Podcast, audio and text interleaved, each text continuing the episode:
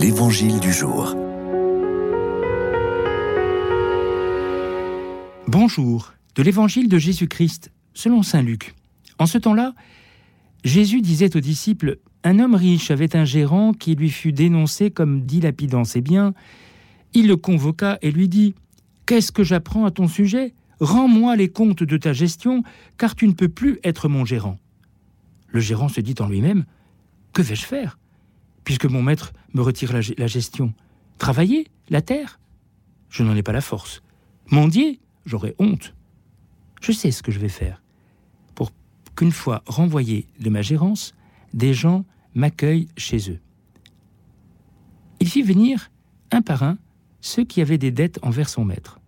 Il demanda au premier Combien dois-tu à mon maître? Il répondit Cent barils d'huile. Le gérant lui dit Voici ton reçu. Vite, assieds-toi et signe cinquante. Puis il demanda à un autre Et toi, combien dois-tu? Il répondit Cent sacs de blé. Le gérant lui dit Voici ton reçu, écrit quatre-vingts.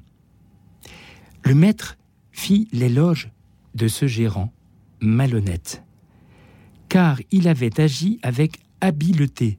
En effet, les fils de ce monde sont plus habiles entre eux que les fils de la lumière.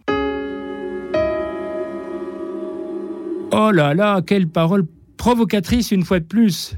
Vous vous rendez compte Un mauvais gérant qui est salué comme étant habile.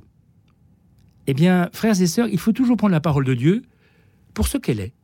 Voilà. Si nous ne comprenons pas, eh ben, c'est que nous avons encore du chemin à faire pour la comprendre.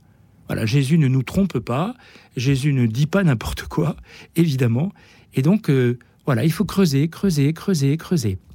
Et en fait, quand on creuse, on, se rend compte d'une chose absolument extraordinaire, c'est que cet homme, qui était malhonnête, en fait, au lieu de rester malhonnête, il va servir en quelque sorte et son maître, puisqu'il va retrouver de l'argent que les débiteurs vont donner, et les débiteurs, puisqu'ils vont avoir moins à payer.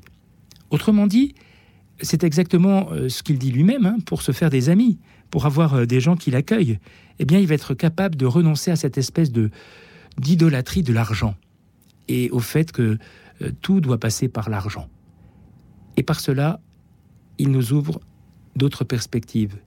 Il nous ouvre la perspective, en fait, d'être capable euh, de prendre du recul et de comprendre à certains moments que l'argent peut être pour nous quelque chose qui nous aveugle complètement et qui nous fait oublier peut-être des choses plus simples que le gérant est en train de redécouvrir, par exemple, l'amitié.